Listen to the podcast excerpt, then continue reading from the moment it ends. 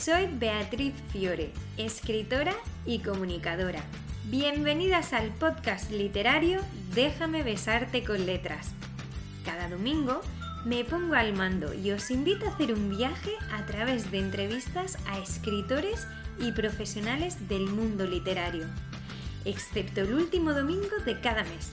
En ese episodio comparto trucos de creatividad y leo uno de mis relatos para que juntas seamos unas disfrutonas de la lectura. Todas las notas del podcast, junto con más contenido literario y creativo, están disponibles en mi blog déjamebesarteconletras.com. Además, si os suscribís a mi newsletter, recibiréis acceso a una pregunta extra de cada entrevista. Arranca nuestra aventura. ¿Preparadas? Hoy tengo el placer de charlar con Vivian Gabasa, la CEO de la escuela online para escritores autopublicados Legend Founders, en la que ayuda a escritores a posicionarse como profesionales del mundo literario. Además, tiene un podcast estupendo de marketing para autopublicados. Solo os digo que saquéis una libreta porque aquí hay mucho que anotar. Vivian, bienvenida al podcast. Bueno, muchas gracias, Bea, por invitarme y por estar aquí eh, y por la presentación. Porque a veces, bueno, yo en mi podcast siempre dejo que se presenten los demás y tú aquí me has hecho el, gran favor. Hemos allanado el terreno. Totalmente. Oye, Vivian, una pregunta que, que suele caer y que lamentablemente quizás los autores no nos la hacemos en el momento adecuado es, ¿de verdad tenemos que trabajar nuestra marca personal para vender libros? Bueno, pues rotundamente sí, aunque quizás escueza un poco ¿no? esto a algunos escritores y, realmente porque, porque es, es, duro, quiero decir, no, no es fácil y quien lo venda como fácil no lo es, ni mucho menos, porque eh, bueno, eh, tenemos que pensar que tiene que haber una formación, ¿no? Un proceso, un tiempo para trabajar todo esto y luego obtener resultados. No es, vale, voy a trabajar mi marca y eh, dentro de un mes voy, voy a ver cómo me hago visible en Internet y por otros canales. No, esto no funciona así. es un proceso medio largo y, sí que es importante, sobre todo cuando somos autopublicados, ¿no? Porque cuando eh, publicamos por Planeta a lo mejor, pues bueno, tenemos la suerte de, trabajar con una super editorial eh, de las gordas en España, entonces, pero cuando lo hacemos nosotros, sí o sí es muy necesario. Claro, y alguien puede decir, vale, yo tengo claro que tengo que trabajar mi marca personal. ¿Y por dónde empiezo? Tengo que estar en todas las redes, me tengo que abrir un blog, tengo que tener un podcast, porque parece que eh, se asocia a trabajar marca personal con estar en todos los chiringuitos que haya abierto. Totalmente, y es súper agobiante. Bueno, aquí eh, yo voy a decir mi opinión personal, ¿de acuerdo? Porque eh, luego depende de cada profesional dirá una cosa, ¿vale? Según mi, experiencia y mi opinión, que yo lo he vivido, yo estaba en todas las redes y eso era, bueno, una locura porque no das abasto, no tienes tiempo físico para dedicarla, eh, dedicar al 100% a todas las redes.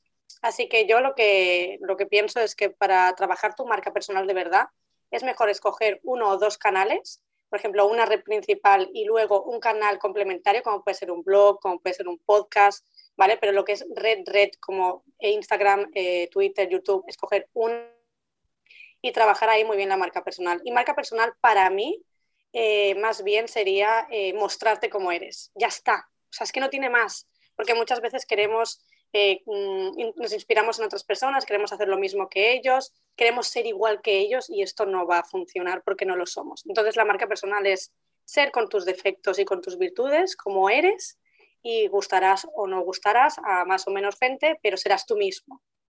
Claro, es que además quizás lo vemos como, ay, es que si no, no atraigo, no le gusto, parece un fracaso y en realidad a la larga es un acierto, porque aunque tú, imagínate, tuvieras una comunidad inmensa, pero es ficticia en el sentido de que tú te estás mostrando como si fueras otra persona cuando van a leer tus libros, llega el jarrón de agua fría de decir, ala, es que esto no es lo que yo pensaba que me iba a encontrar.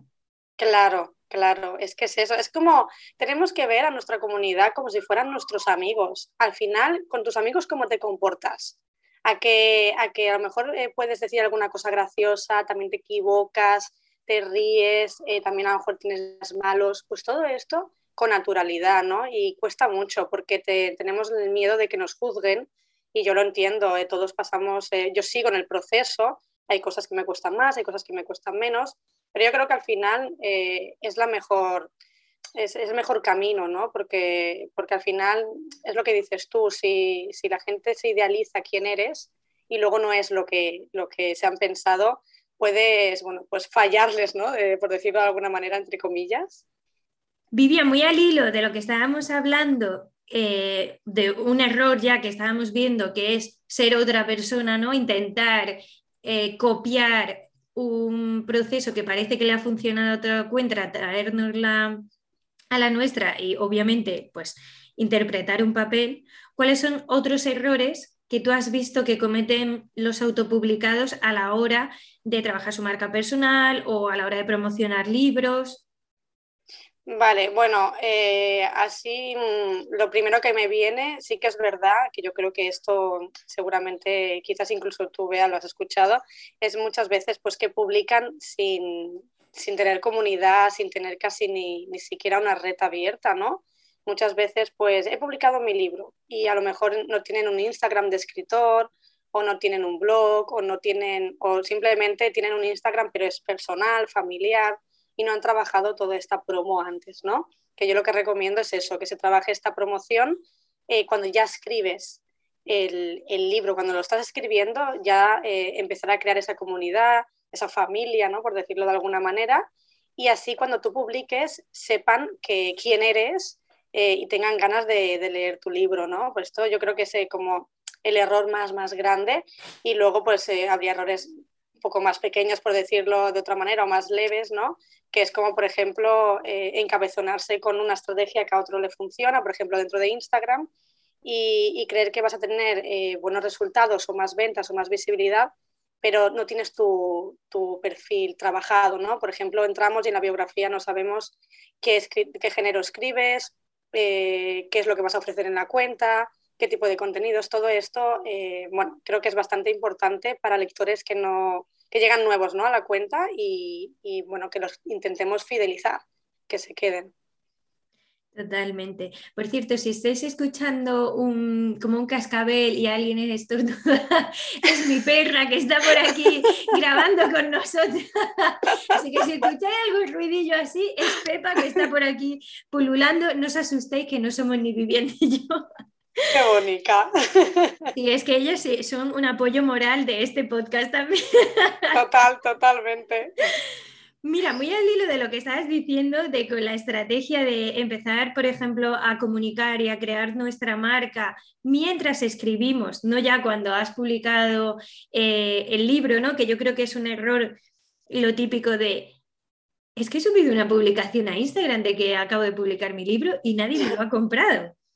Es que igual mm, la estrategia hay que empezarla antes, no cuando tenemos el libro, ¿no? Total, totalmente. Es que, es que me río ahora porque, porque mira, me hace gracia, pero, pero yo sé que en el momento se pasa mal. Pero es que estamos, estamos, quitándole, estamos quitándole hierro al asunto. No, ofendáis porque no, nos lo tomemos así con humor, porque es todo lo contrario. Es vamos a, soltar un poco este lastre que parece que mm, la literatura, todo tiene un halo de misterio, de bohemio, de tal, que tiene un peso que que no te deja equivocarte. Tú decías, es importante equivocarse, pero es que a veces no nos damos esa oportunidad y nosotras estamos aquí desmitificando todo esto, así que relajaros y a disfrutar. Claro, bueno, es, para frivolizar un poco, ¿no? Entonces, eh, realmente eh, yo sé que es muy frustrante, pero yo creo que incluso te da una lección, ¿vale? Porque, claro, si nosotros, eh, imagínate, vamos a escribir un libro, vamos a publicar por primera vez, si lo hiciéramos todo perfecto la primera, sí, claro, es que es, es, imposible, o sea, es, no, es inviable ¿no? que esto pase. Entonces también es una lección para, eh, primero, que, bueno, que veas que realmente hay que trabajar, que todos los que han conseguido algo en el mundo de la literatura es porque se lo han trabajado un montón, han sacrificado horas, han, sacrificado a lo mejor eh, en vez de quedar con familia o personas, con amigos, han estado escribiendo, han estado dedicando tiempo a la promoción. Entonces, eh, no engañamos a nadie, es, es, complicado, pero obviamente no imposible, ¿no? Simplemente hay que tener claro los objetivos y, y trabajar en ello, planificar una estrategia, planificar un lanzamiento, con el tiempo, interactuar con tu comunidad, interactuar con nuevas comunidades. No esperes que vengan ellas a ti, sino también puedes ir tú a esas cuentas, ¿no? Entonces, trabajar todo esto. Sí, sí, totalmente. O sea, a mí, yo quiero poner un ejemplo que a mí me sucedió con, la promo del Misterio de la Caja Verde.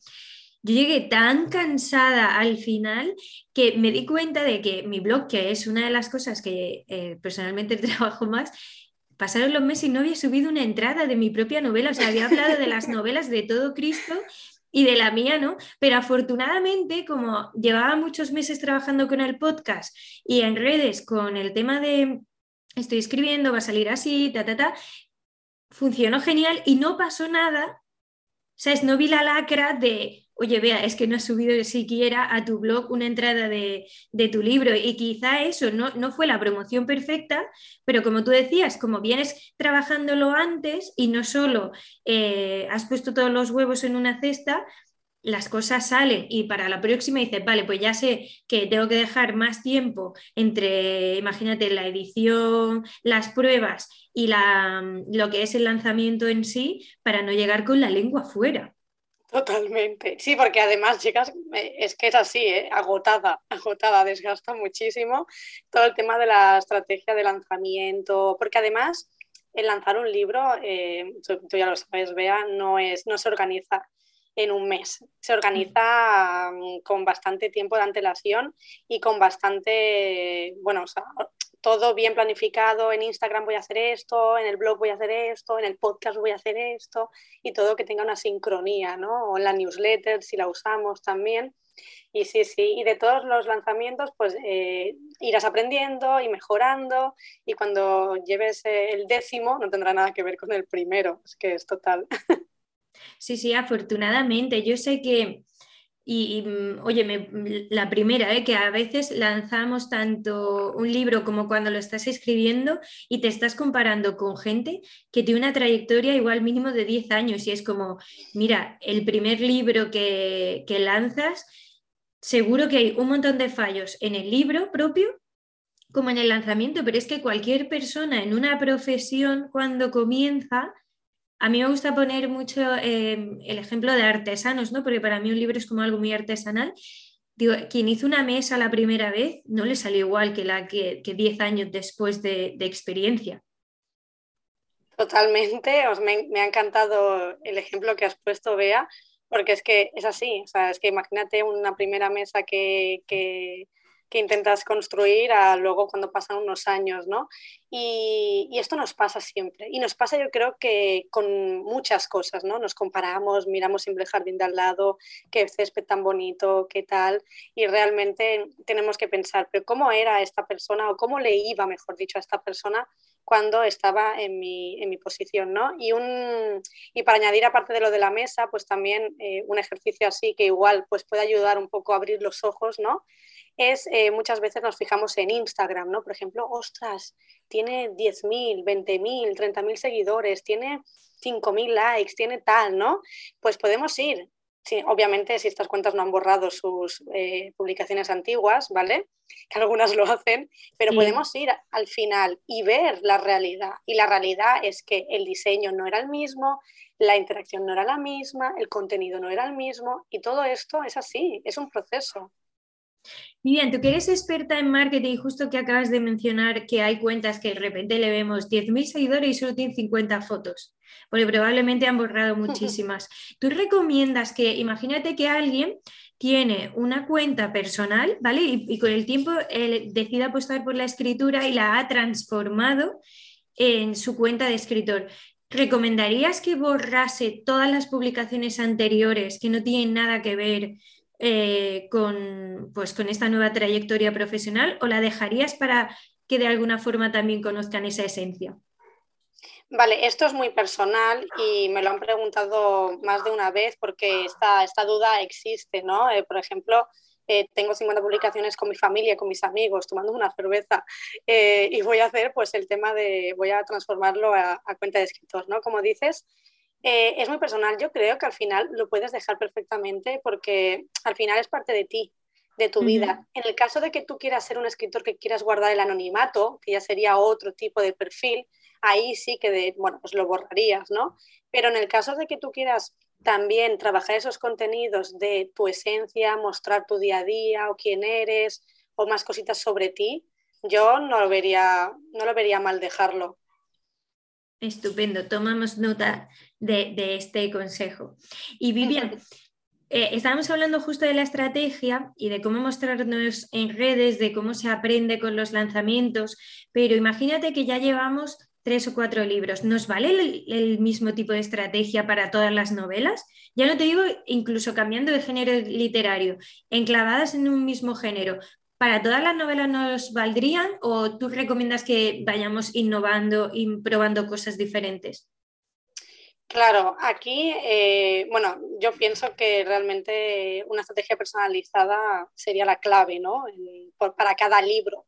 Primero porque el tiempo va pasando eso significa que nos vamos actualizando y en Internet, eh, tema marketing, tema promoción, esto, bueno, lo que estamos ahora eh, potenciando, como por ejemplo es el podcast, ¿no? Donde estamos grabando ahora este episodio, es un formato que lo está petando ahora mismo, ¿no? Eh, al lado del vídeo. Entonces, quién sabe de aquí tres años qué es lo que lo estará petando. Quizás también seguirá el podcast o habrá otro formato que alguien habrá inventado o habrá otra red social o lo que sea, ¿no? Entonces, aplicar siempre una misma estrategia con los mismos formatos, con los mismos pasos, no creo que sea correcto, sino siempre personalizarlo, eh, trabajando también las características que tenga ese libro. Y con características me refiero eh, en un ejemplo, por ejemplo, si yo voy a escribir y publicar un libro de fantasía juvenil, no creo que sea a lo mejor el mismo, aunque sea el mismo género, eh, dos libros diferentes, ¿no? Puede tener, en una puede ser medieval o épico y en otro puede ser urbano. Pues voy a trabajar esas características de esos subgéneros para trabajar un lanzamiento diferente, para crear una fiesta de lanzamiento con esa temática. Voy a hacer a lo mejor un merchandising con temática diferente voy a trabajar una serie de cosas que tendrán que ser personalizadas. Vivian, tú nos das un montón de consejos también en Instagram y una de las cosas que a mí me gusta es que van muy al grano, no son genéricos que a veces quedan tan, tan, tan generales que uno no sabe ni ubicarlos, porque es tan genial cuando, imagínate, nos dicen, tienes que personalizar, pero personalizar cómo, eh, de qué forma, en qué formato. Y tú nos hablabas una vez de las portadas, de cómo eh, las personas que van a llegar a ser nuestros lectores o incluso antes, pueden identificarnos, por ejemplo, con la tipografía, con el tipo de portadas que nosotros hacemos de los libros eh, que siguen un poco esa, esa, temática. Tú hablabas antes de hacer la fiesta de promoción, por ejemplo, con una fantasía juvenil, los colores, todo no tiene nada en común a, por ejemplo, un thriller. Eh, creo que deberíamos quizá estudiar un poco ¿no? también nuestro género y, cómo comunicarlo y no simplemente de, es que a mí me gusta que sea un diseño en tal color, porque a mí me gusta personalmente. Claro, claro, es que esto yo creo que es súper importante porque, claro, imagínate eh, escribir un thriller y escoger colores más de romántica o más tal, claro, no casaría nada, ¿no? Al final está bien que utilicemos colores que nos gustan, por supuesto, ¿vale? Para que nos representen esta marca personal escritor y demás, ¿no? El tema diseño, pero claro, también tenemos que hacer como un tipo de investigación, ¿no? Y, y ver, vale, en tema eh, género que voy a escribir, ¿qué colores son los que se usan más? ¿Cómo los puedo usar? Además, para que no quede cutre, porque esto es muy importante, porque realmente em, muchas veces creemos que hemos hecho eh, nosotros mismos la portada o hemos hecho una ilustración, una ilustración o un banner y ha quedado mm, divino, pero muchas veces no somos objetivos con nosotros mismos hmm. o también tenemos que eh, bueno, ser autocríticos y decir, vale, quizás no estoy a la altura para hacer este servicio y lo debería contratar a un profesional, ¿no? O trabajar estos diseños con alguien que me oriente o tal, ¿no? Todo esto, pues hay que hacer también un análisis eh, con nosotros mismos, ser honestos sobre todo y, hacer esta investigación ¿no? de tipografía, de, colores y también pues, utilizarlos en, redes sociales, en el blog, en tu página web, en la newsletter y así poco a poco, como dices tú, Bea, pues trabajar con el, con el tiempo todo esto para que cuando salga la portada incluso digamos, Buah, o sea, es que es que ya sé que ya, ya, ya veo que es tuya, ¿no? Y voy a poner un ejemplo muy rápido eh, por ejemplo, hay una escritora en, Instagram que es Alba Escritora, que la conoces seguramente. Justo te iba a hablar de ella en la siguiente pregunta. ¿En serio? ¡Qué sincronía, por favor! Alba, que yo sé que tú escuchas el episodio, ya verás cuando llegues aquí. Pues, pues bueno, lo que te iba a comentar, ¿no? Ella tiene pues eh, súper bien trabajado su, su feed de Instagram y, bueno, ella, uno de los, de los bloques de contenido que realiza son relatos cortos, ¿no? Y ella eh, pues va cambiando cada semana los colores del fondo, pero la tipografía es la misma, el tipo de, dibujos también que añade, de ilustraciones que añade en, el relato son similares y, y, bueno, tú ves eso sin ver que es Alba y sabrías que es de ella. Hmm. Sí, sí, justo. O sea, es que mm, incluso para quien no lo conozca, que yo ya les invito a, que vayan a, su Instagram, porque además Alba estuvo en el podcast con, el, con su primer libro, Apericuentos, que ya tiene la segunda parte también, así que escuchad este episodio porque fue muy guay. Eh, justo te quería preguntar, que yo lo había visto, que lo habéis trabajado vosotras, el trabajar la promoción en medios tradicionales, que ah, parece que ahora todo es Instagram y echarle dinero a Facebook Ads, a embudos de venta, no sé qué, la, todos volviéndonos locos y, y, esto cómo se hace, y madre mía, esto tal, y estamos ahí perdidísimos. Y por ejemplo, lo comentabais, no, no recuerdo si era un directo o era una publicación de cómo Alba había trabajado la promoción con medios locales, que también esta es otra, que nos vamos a, tengo que salir ya en el super periódico nacional. Oye, es que quizás la tele de tu pueblo luego va subiendo al periódico de tu provincia o no sé, a cualquier medio que haya, así un poco más comarcal y vas ascendiendo, quizá te ayuda también, ¿no? a hacer esa promoción. Claro, claro, totalmente, totalmente. Y es que siempre queremos aspirar a lo más de lo más, cuando a lo mejor ni nosotros mismos estamos preparados, ¿no? Y esto, mm. esto pasa. Y, sí, totalmente eh, de acuerdo contigo. Es más, lo viví en mi propia, mis propias carnes. Eh, bueno, yo hice una nota de prensa, ¿no? Para cuando hicimos, hace ya tiempo, hicimos una antología en Legends Founders, eh, bueno, para varios escritores, ¿no? Y demás. Y bueno, para promocionarla, envié una nota de prensa al periódico eh, de, online de, del Hospitalet, ¿no? que es donde, donde yo resido, aquí en Barcelona. Entonces, bueno, pues gracias a que ellos lo publicaron en su, en su web y demás, fue la propia televisión del Hospitalet la que me contactó porque le, le interesó la noticia. Entonces, muchas veces no sabemos dónde puede haber una oportunidad. Mm. Eh, podemos empezar por, por estos medios locales, además sería lo, lo más lógico, ¿no? Empezar poco a poco e ir subiendo y más sobre todo cuando es un primer libro. Entonces, eh, trabajar esta nota de prensa, Alba es muy crack eh, para las, notas de prensa, y la han entrevistado también en radio, en, televisión, en también periódico y demás, y porque las ha trabajado mucho, se ha tomado eh, el tiempo en hacer un listado con todas las posibilidades de, medios donde pueden mandar la nota. Y, bueno, eh, al final es esto pico pala, pico pala, hasta que alguien te dé la oportunidad. Es que yo de verdad, una de las cosas que estoy aprendiendo en todo este proceso del mundo literario es que lo que hacemos hoy no sabemos la repercusión que va a tener mañana porque, y más ahora que estamos tan saturadas de información, de cuentas de Instagram que cada día te están publicando un libro que se han leído, que yo digo, Dios mío, ¿no le, ¿cómo le da la vida para leerse 365 libros al día, o sea, perdón, al año?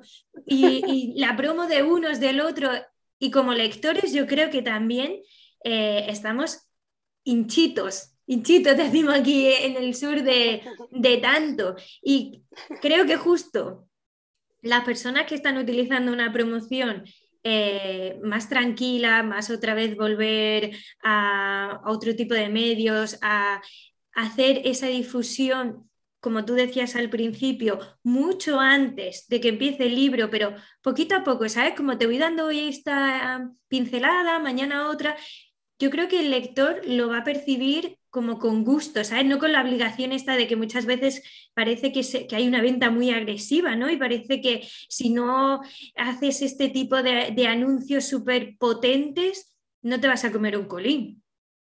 Totalmente. Y una cosa de las que me he dado cuenta, vea que me, estaba acordando mientras hablabas, eh, es que al final, cuando, cuanto menos detectan los lectores que les quieres vender, Hmm. más ganas tendrán de comprarlo, ¿vale? Porque no nos gustan que nos vendan, pero nos gusta comprar, somos así. Hmm. Entonces, eh, el tema es, eh, pues eso, eh, intentar no hacer esta venta, como comentas tú, agresiva, esta venta que, que incordia, que te ves ahí un mensaje de spam y parece que tengas la obligación incluso hacer la colaboración, ¿no? Muchas veces hmm. te contactan personas eh, ¿podrías leerte mi libro? Eh, yo te lo envío a casa y demás. Hay mil maneras ¿no? de, hacer este, de ofrecer esto, pero hay personas que, tampoco las culpo porque quizás tampoco saben hacerlo. Pero hay que pensar que hay detrás también una persona que tiene a lo mejor 50 colaboraciones por delante de ti, 50 libros que le gustaría leer eh, porque, porque no es ninguna colaboración, pero le apetece leerlo y no puede. Entonces, tener en cuenta todas estas cosas, ¿no? y que realmente al final eh, es un trabajazo lo que hacen los bookstagrammers, es un trabajazo. Sí, sí, sí. O sea, el pico pala, esto está muy manillo, pero es que hay cosas que no fallan y, esa, es una de, y esa es una de ellas. Vivian, estamos hablando mucho de lanzamiento, de estrategia, de todo el previo, pero ¿qué pasa con la postventa? Que parece que una vez que ya hemos publicado el libro, Ale, yo ya no tengo nada más que hacer. ya está, ya lo he hecho todo, ya me olvido. Vale, me voy, voy a pedirme una caipirilla y me voy a ir a, no sé, a Bali o donde sea porque eso es muy instagrameable. ojalá, ojalá fuera así, vamos, te lo compro ya. Pero no, no, eh, la postventa, bueno, yo creo que es la parte incluso hasta más larga, ¿no? Porque podríamos decir que es toda la vida que tiene el libro. Por supuesto, no vas a estar al ritmo en el que se trabaja en una preventa o en un lanzamiento, porque si no, vamos, eh, estaríamos muertos todos, pero sí que trabajamos a un nivel, eh, bueno, más leve, pero constante. Esto significa que no lo dejamos de mover el libro, ¿no? que podemos hacer otro tipo de estrategias a largo plazo, como puede ser una lectura conjunta, como puede ser eh, un tipo de colaboración, un, intercambio de libros con otro escritor, directos, eh, libros viajeros, bueno, hay, hay, mil cosas, ¿no? Sobre todo trabajar mucho el tema de la visibilidad, que sería que te entrevistaran tanto en podcast como en canales de YouTube, como en blogs, todo esto sería, sería importante hay mucho, mucho trabajo y por eso a mí me encantaría que nos contaras cómo tú ayudas a otros escritores y si alguien quiere contactar contigo, cómo lo puede hacer.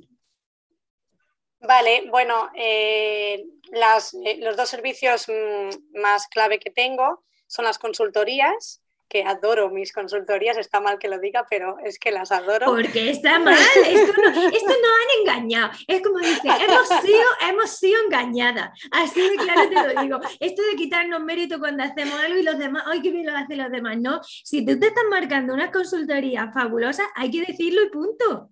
Sí, sí, es que, la, es que además yo disfruto muchísimo porque aprendo también de las consultorías. Cada consultoría que hago me llevo un aprendizaje, me llevo algo nuevo, me llevo una experiencia y mis escritores, bueno, yo eh, contentísima con ellos porque veo que todo lo que aplicamos, ¿no?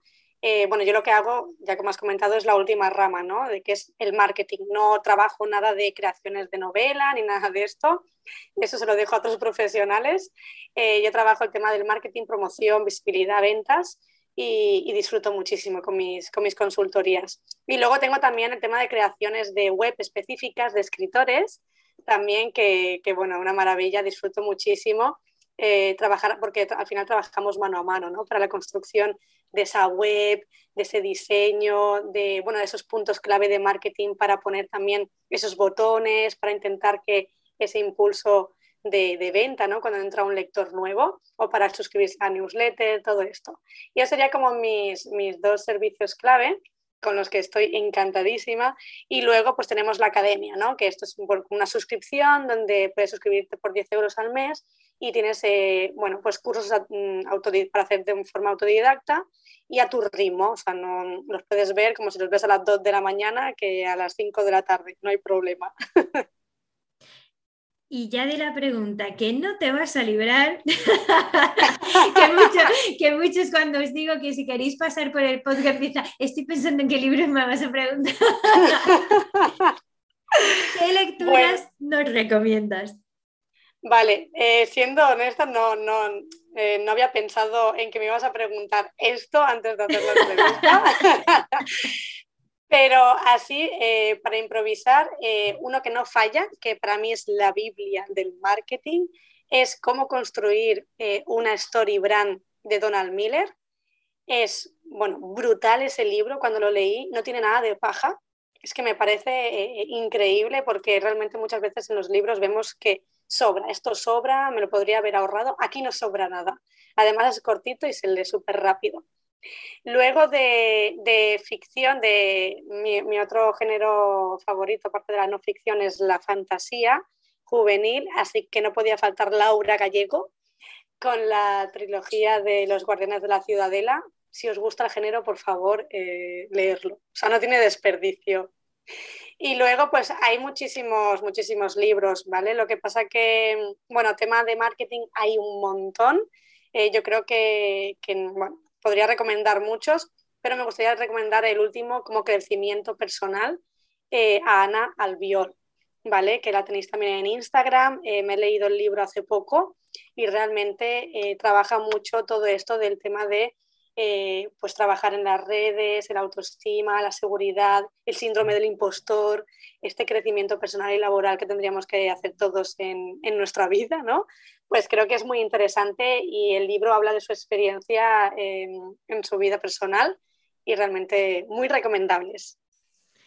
Sí, hay Marta, uy Marta, eh, Ana Albiol salió también como recomendación justo en el episodio de Marta Lobo y porque sí, porque yo creo que es una persona que hemos descubierto todas las que estamos así muy, muy metidas eh, en este tema de, de, crecer como persona, como profesionales y es mega De hecho, para mí eh, sería un sueño que Ana Albiol apareciera en este podcast y nos contara cómo ha sido todo este proceso de creación del libro, porque es que me parece tan maravilloso la oportunidad de escucharos a todos, de cómo vivís la creación de vuestros productos, de vuestros libros, los servicios. Se aprende tanto y muchas veces simplemente tenemos que hacer eso, escuchar con atención todo lo que nos llega.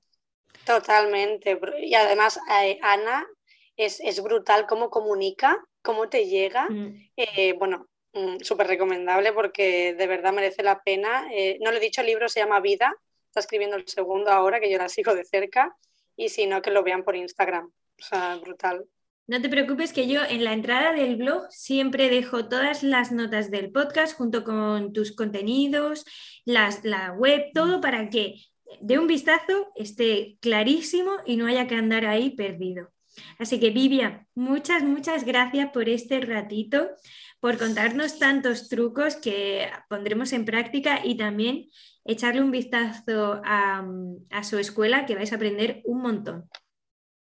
Pues muchas gracias, Bea, ha sido un placer, se me ha pasado volando, la verdad. y, y, he disfrutado muchísimo charlando contigo y espero que, bueno, pues que a tus oyentes y todo también les encante y que cualquier duda si tenéis, pues sabéis dónde, dónde encontrarme, que vea lo dejará todo ahí su info y lo organizará todo.